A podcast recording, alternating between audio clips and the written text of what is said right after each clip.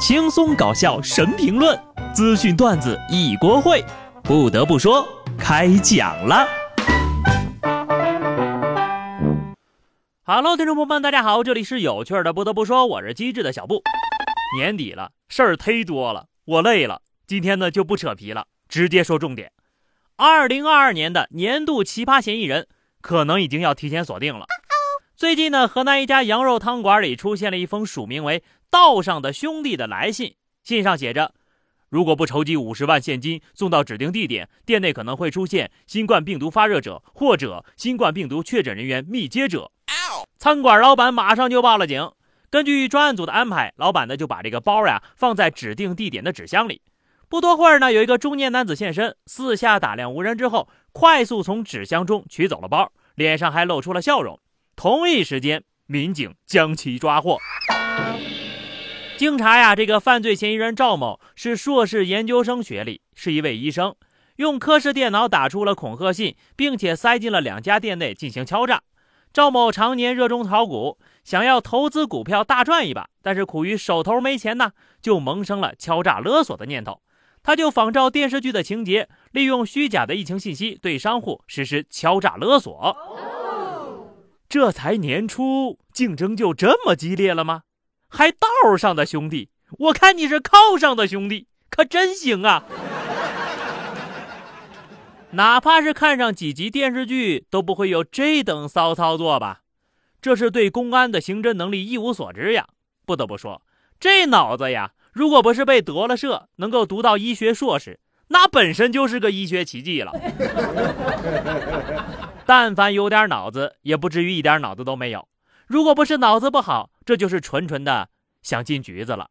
不然呢，我也想不到别的理由了。一个硕士学历的医生想用敲诈勒索来投资股票，传下去炒股会降低智商，这智商就别炒股了，炒了也是送钱呐。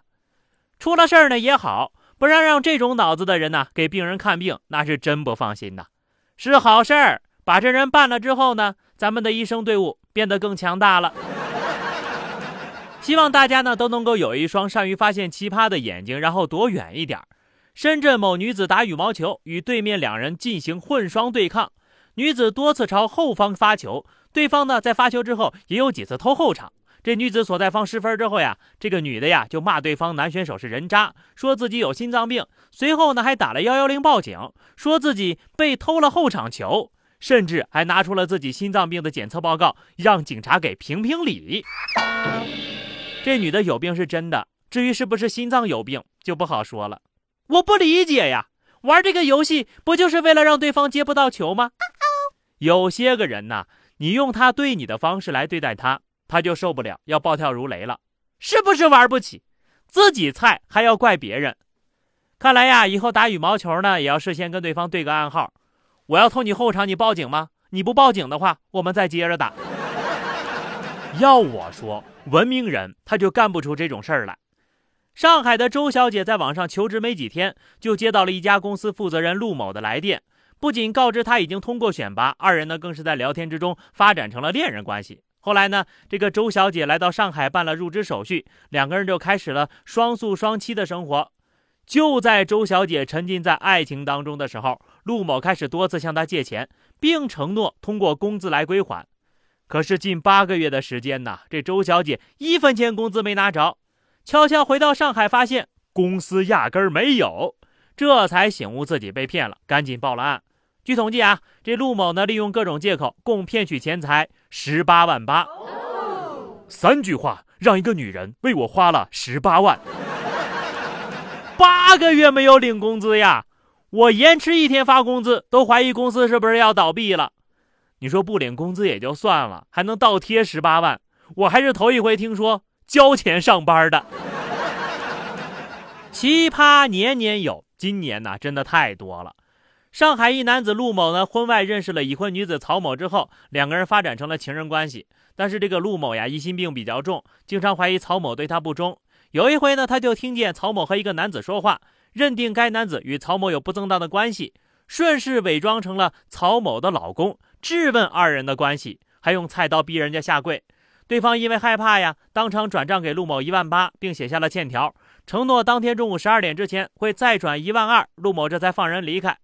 法院呢，最终以敲诈勒索罪判处陆某有期徒刑一年，并处罚金。这条新闻里一共出现了三个人，并且三个人全是小三儿，而且这两个男人里没有一个是女人的丈夫，全是情人。小三儿担心小三儿对自己不忠，结果呢，发现小三儿真的不忠，他竟然还找了小三儿二号。有什么忠不忠的呀？要是忠的话，还能有你啥事儿呀？是不是出轨出多了，有点精神失常了呀？